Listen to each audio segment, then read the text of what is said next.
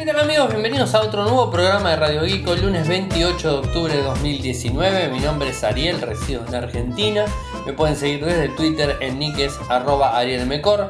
En Telegram nuestro canal es Radio Geek Podcast y nuestro sitio web infocertec.com.ar.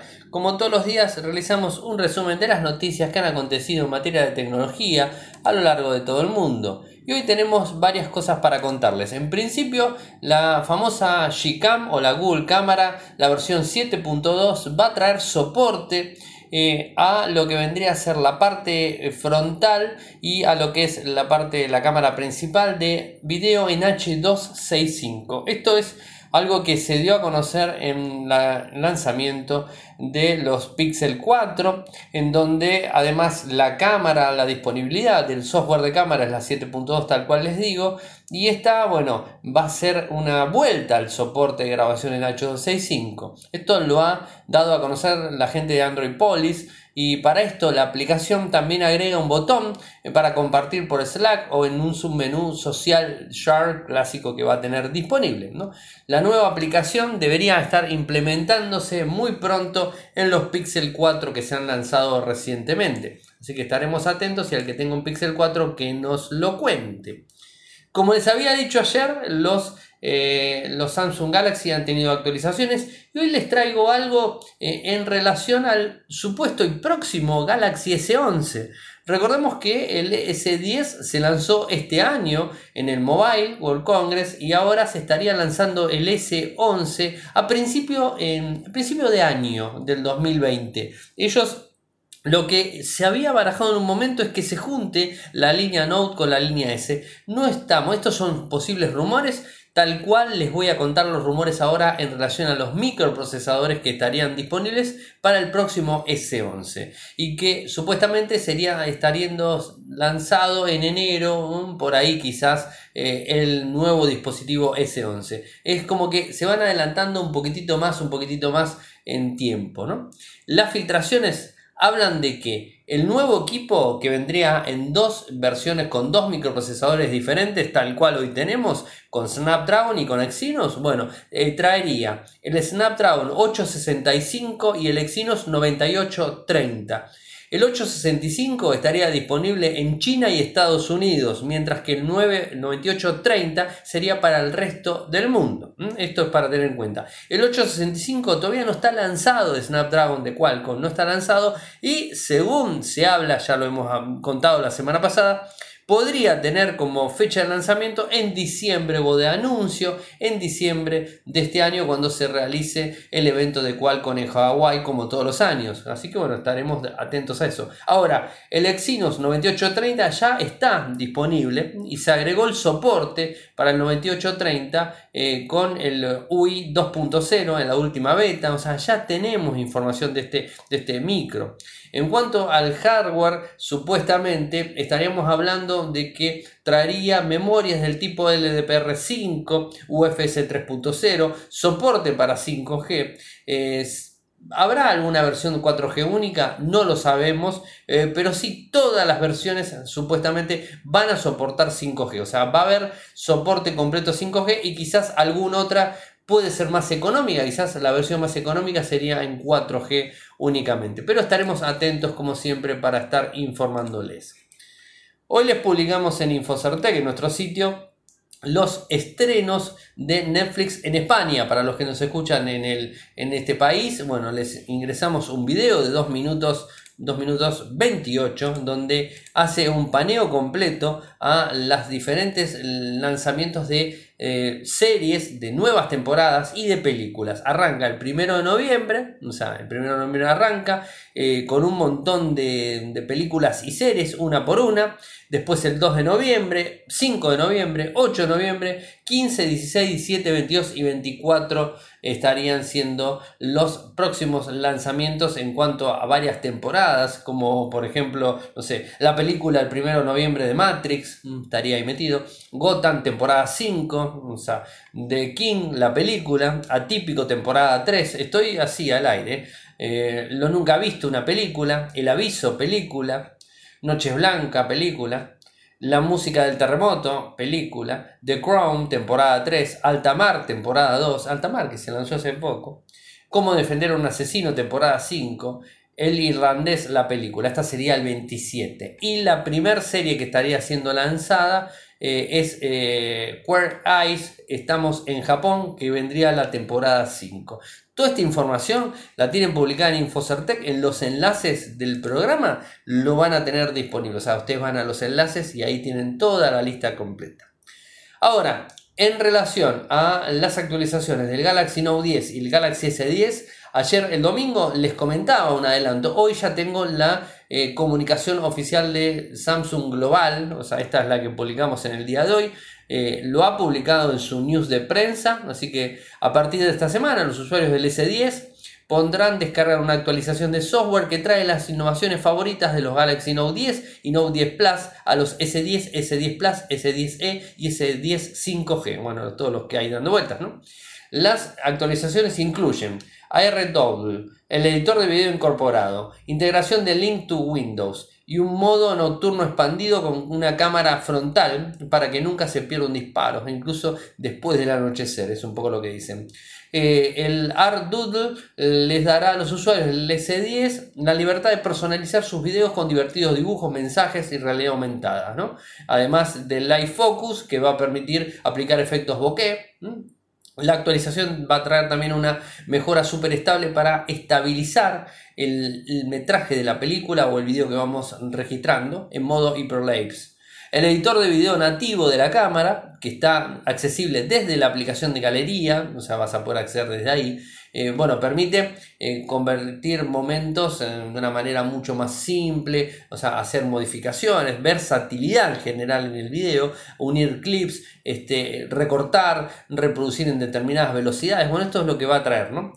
Después, en cuanto a la productividad, el Note 10 va a estar llegando con el Samsung Dex para PC. Esto es un poco lo que nos están diciendo. Más información al respecto de esto es samsungdex.com, o sea, para que tengan toda la información referida, ¿eh? con un cable USB directamente que se puede poner al dispositivo. Esto, a ver, yo si no estoy loco ya estaba disponible. No entiendo, o sea, lo que se ha cortado hace poco fue el soporte de Dex en Linux. Dex en Ubuntu, pero no Dex en general. O sea, esto me, hace un poquitito de ruido. A veces me, me, marea Samsung con tantos comunicados que saca, ¿no? Pero bueno, es lo que, lo que corresponde y lo que hay, ¿no? O sea, es que es por el otro lado.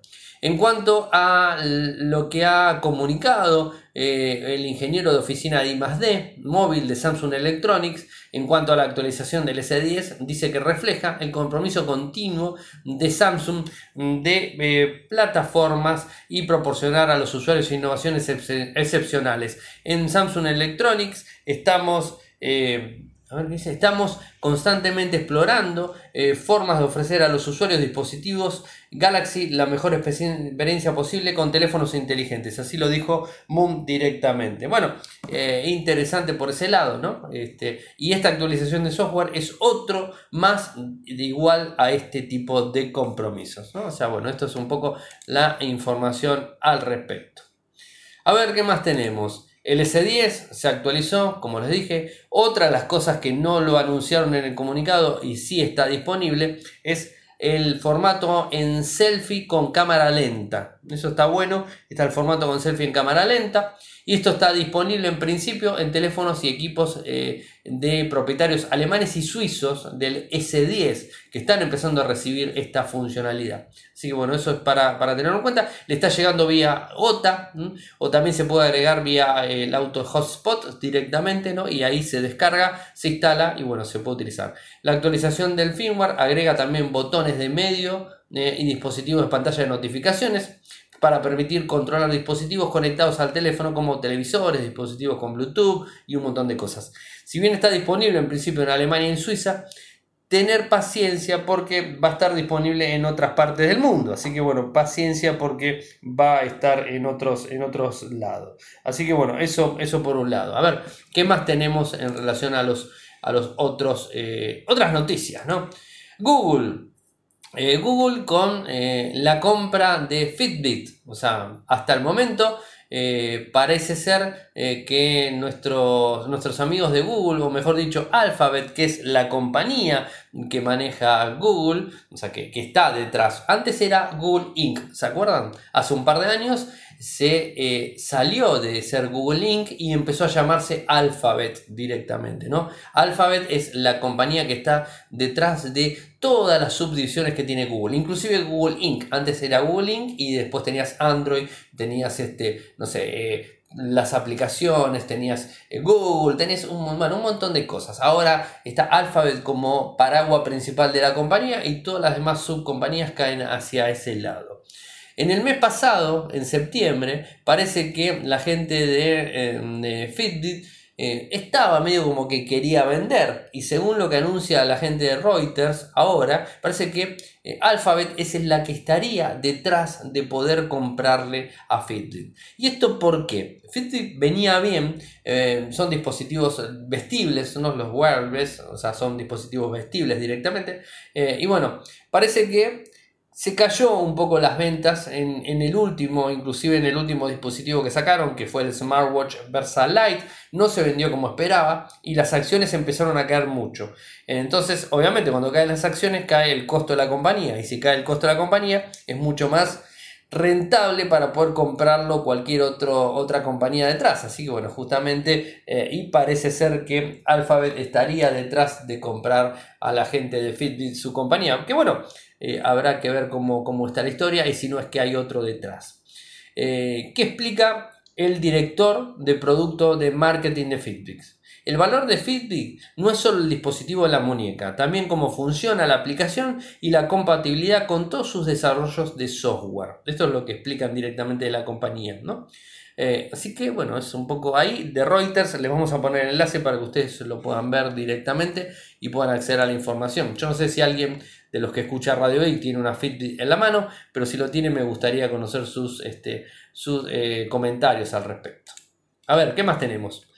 Qualcomm por fin va a tener un microprocesador para dispositivos vestibles a la altura de los grandes fabricantes, o sea, para el famoso Wear OS. Bueno, por fin parece que lo va a tener. Esto se filtró en relación eh, a unos papers que andan dando vueltas eh, que publicó la gente de XDA Developers, como siempre, el Code Aurora Forum, en donde hablan de un Snapdragon Wear 3300 y lo marcan como SW, eh, SDW 3300 device. Este es el dispositivo que según las características técnicas, estaría basado en un Snapdragon 429. O sea, vendría a ser un salto bastante, bastante grande en relación al anterior dispositivo, eh, que era un 3100. O sea, el 3100 estaba basado en un Snapdragon 400, ¿no? O sea, que esto, la verdad que le daría un poquitito más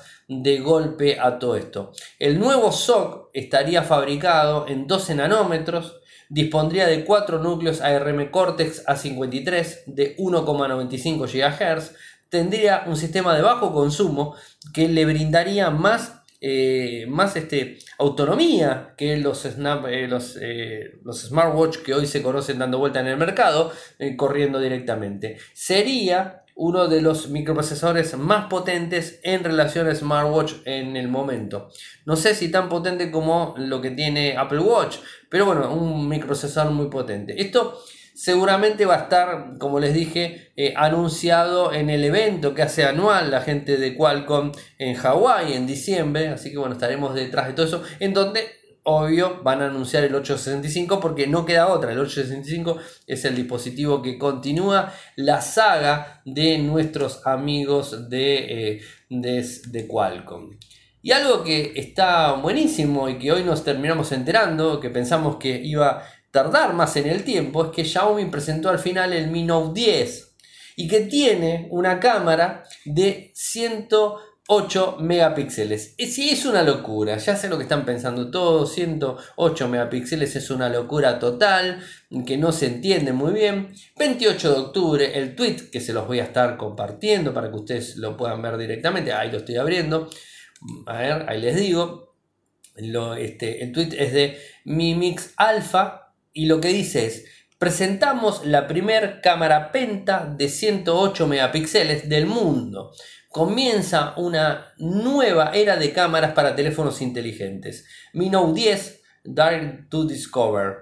A ver, creo que este 2019 y el 2020 va a volver a la guerra, eh, la guerra de los megapíxeles. O sea, creo que se está viendo eso, o sea, se está empezando a ver que los teléfonos de gama premium están tirando cámaras de 48 para arriba o de 20, casi, casi todos clavan en 48 y van quizás un poco más arriba. En la 48 vendría a ser como la cámara estándar. Puede ser Sony, puede ser Samsung, pero tanto en 48. Así que es como que ahí van.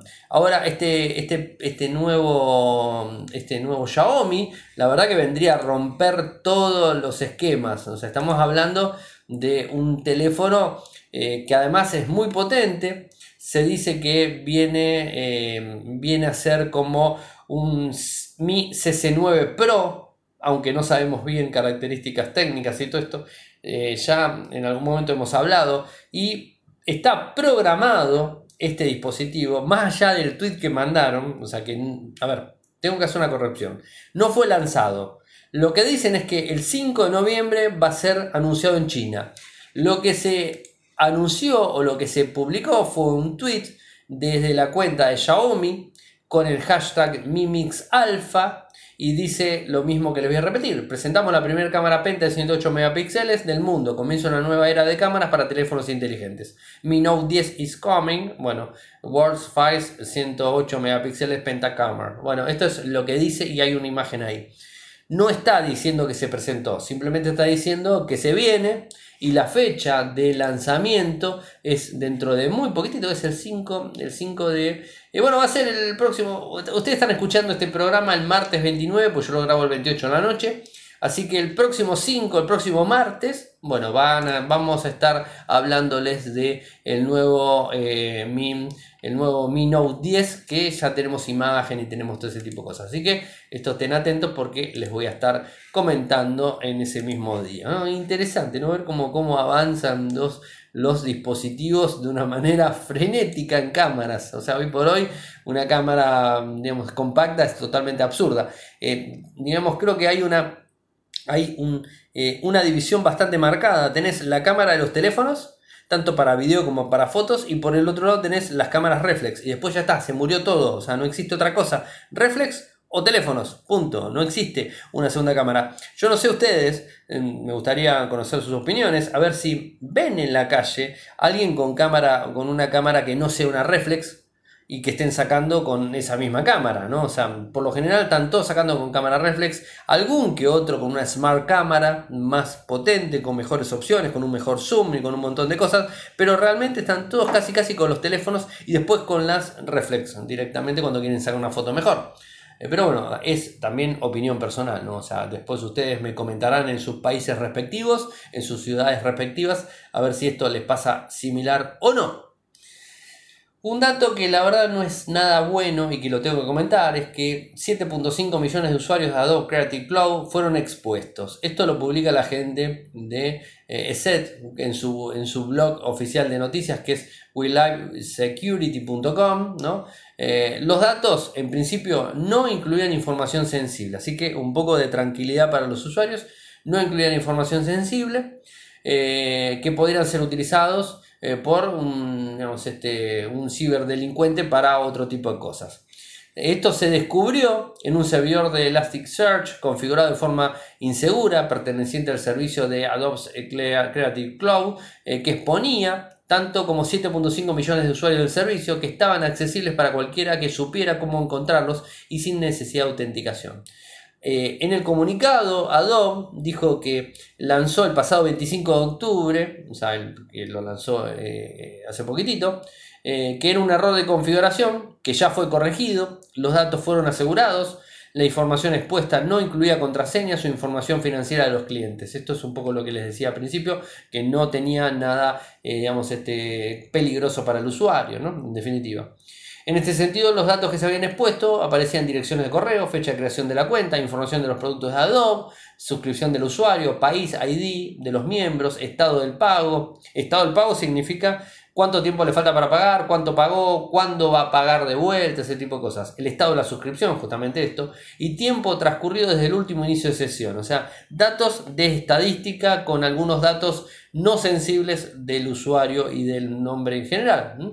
Esto lo, lo dio a conocer el investigador Bob Diachenko, responsable del hallazgo eh, junto con, Paritech, ¿eh? y que estiman eh, un poco que estuvieron desprotegidos los usuarios aproximadamente una semana, o sea, bastante tiempo para Adobe o Adobe, como le quieran decir, digamos, este, que, no está para nada bueno, porque en definitiva es la nube de Adobe que debería estar completamente protegida por, por la gente, ¿no? y aparte son servicios recontra caros que, te, que lo factura muy bien de forma mensual y anual. Recuerden ya que Adobe no está teniendo licencias perpetuas. Te venden el servicio de forma anual, te lo, te, lo facturan anual, pero te lo venden mensual, ¿no? Es una cosa bastante rara que hacen, ¿no? La gran mayoría de compañías están haciendo ese tipo de cosas y bueno, es lo que normalmente hoy conocemos, Y la última noticia que tengo para comentarles es del el iPhone eh, del 2020, o sea, lo que va a ser el próximo año en septiembre, el próximo iPhone que va a tener, que no están hablando del 5G, así que no se pongan contentos por ese lado porque Apple no cree que el 5G sea, capaz que después cambia, no sé, pero en principio no cree que el 5G sea un factor decisivo para su próximo teléfono. O sea, ellos creen que hay otros factores decisivos en cuanto a lo que es la cámara, en cuanto a lo que es la pantalla. Y justamente ahora se está hablando que los próximos iPhone, o sea, los próximos iPhone según Digitimes, eh, dice que los 2020 van a tener eh, un refresco de 120 Hz en la pantalla. Esto es, digamos, una pantalla mucho más rápida y fluida. Ahora, a mí sinceramente no me termina de cerrar. Bueno, entiendo, o sea, está el sistema nuevo de juegos de Apple ahora, entonces como que Apple va a empezar a jugar con los teléfonos, o los usuarios de Apple van a empezar a jugar un poquitito más con los teléfonos y todo eso está todo perfecto. Eh, pero bueno, ahora parece que viene por ese lado, ¿no? Va a tener una, tecnología conocida como ProMotion, eh, que va a permitir variar la velocidad entre 60 y 120 Hz, dependiendo de digamos, la necesidad del usuario, dependiendo no de la necesidad del usuario, sino del programa que está corriendo. Si estás corriendo Facebook, no vas a necesitar tanto refresco en pantalla, pero si estás corriendo Call of Duty, vas a necesitar más refresco en pantalla para que las cosas se muevan más fluidas y así poder jugar mucho mejor. Así que con esto sería. Em, esto es lo que hasta el momento sabemos. ¿no?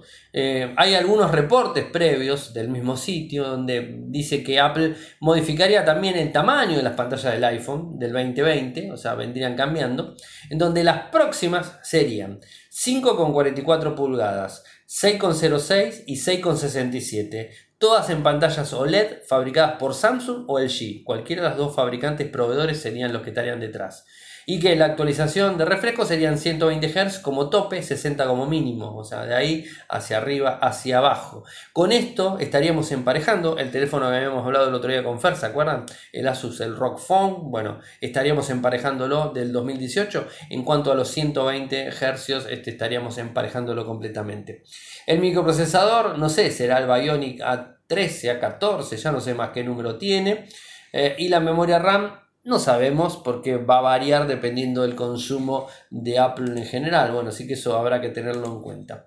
Y algo cortito que quería comentarles en cuanto a las elecciones de Argentina del día de ayer y cómo se comportó Twitter en general. Twitter se movió bastante, bueno, les cuento, el domingo 27 de octubre, como ustedes ya saben, se realizó las elecciones en Argentina, ¿no? ya tenemos presidente electo, tenemos, bueno, gobernador de provincia, gobernadores de varias provincias, intendentes, bueno, y todo ese tipo de cosas. Salió como presidente electo Alberto Fernández. Mauricio Macri salió como segundo, bueno, no importa, ya eso ya es bastante conocido en todo el mundo, eh, pero a lo que voy es cómo se comportó Twitter en todo el día, ¿no? O sea, les cuento. Los, eh, en cómo mencionaron a los políticos, o sea, cuál fue el top eh, número uno. Bueno o malo, o sea, lo mencionaron para bien o para mal, da lo mismo, ¿no? O sea, esto es así. Los políticos más mencionados este domingo fueron Mauricio Macri, primer puesto, Alberto Fernández, segundo puesto, Evo Morales, tercer puesto, presidente de Bolivia, eh, Juan José Gómez Centurión es un precandidato, era precandidato, ya no es más, porque ya perdió, eh, Juan, Gómez, Juan José Gómez Centurión, cuarto puesto, y también Roberto Labaña, quinto puesto. A pesar de que Roberto Labaña salió tercero, bueno, está en quinto puesto de los más mencionados. Después, los hashtags más utilizados fueron el primero, elecciones Argentina, era lógico. El segundo, elecciones 2019, también lógico. Tercero, si se puede, la frase que utilizaba Macri. Cuarto, Alberto Presidente, la frase de Alberto Fernández. Y quinto, boca de urna. Bueno, el tema boca de urna era cuando estábamos ahí con el tema de conocer o no conocer el tema de, eh, de, los resultados en general. A ver, ¿qué más, eh, ¿qué más tenemos? En total, la cobertura de Twitter se hizo 24 por 7. Más de 271.5k de seguidores eh, en la cuenta moments.es, que era una cuenta que se había destinado. Eh, y bueno, si se quiere se puede seguir informando de este lado, ¿no? Porque la cuenta sigue, sigue activa, el moment.es. A ver, estoy haciendo clic a ver cuántas personas siguen activas o no. Eh, hasta el momento, uh, ¿cuánto les dije recién? Les dije 261.5k. Esto es lo que tiene hasta el momento. Ahí les digo ahora, ahora cuántas tiene. 261.6k, o sea, subió, eh, subió bastante. Tiene 13 personas está siguiendo, no sé a quién debe estar siguiendo, estaría bueno ahora a ver a quién está siguiendo. Este, eh, y bueno, algunos, algunos tweets publicados y este tipo de cosas. Fue una de las cuentas que más repercusiones tuvo en el momento y que es una cuenta de Twitter Momentos en español certificada. Es una cuenta de Twitter en general, así que bueno, esa fue la que se dio, se dio a conocer. ¿eh? Eh, es un poco lo que quería comentarles, tal cual hablé en el día de ayer, que algo, algo les iba a comentar de las elecciones sin entrar en política. Bueno, es un poco lo que quería comentarles. Bueno, hemos llegado al fin del programa de hoy. Saben que pueden seguirme desde Twitter, mi nick es arroba arielmecor, en Telegram nuestro canal es Radio y Podcast, nuestro sitio web infocertec.com.ar, desde Telegram nuestro canal Radio y Podcast, creo que lo dije, bueno, si no lo repito, no hay problema, total, mientras que abunde información no pasa nada. Si nos quieren apoyar, lo hacen desde Patreon, www.patreon.com barra www.patreon.com barra Muchas gracias por escucharme y será hasta mañana. Chau.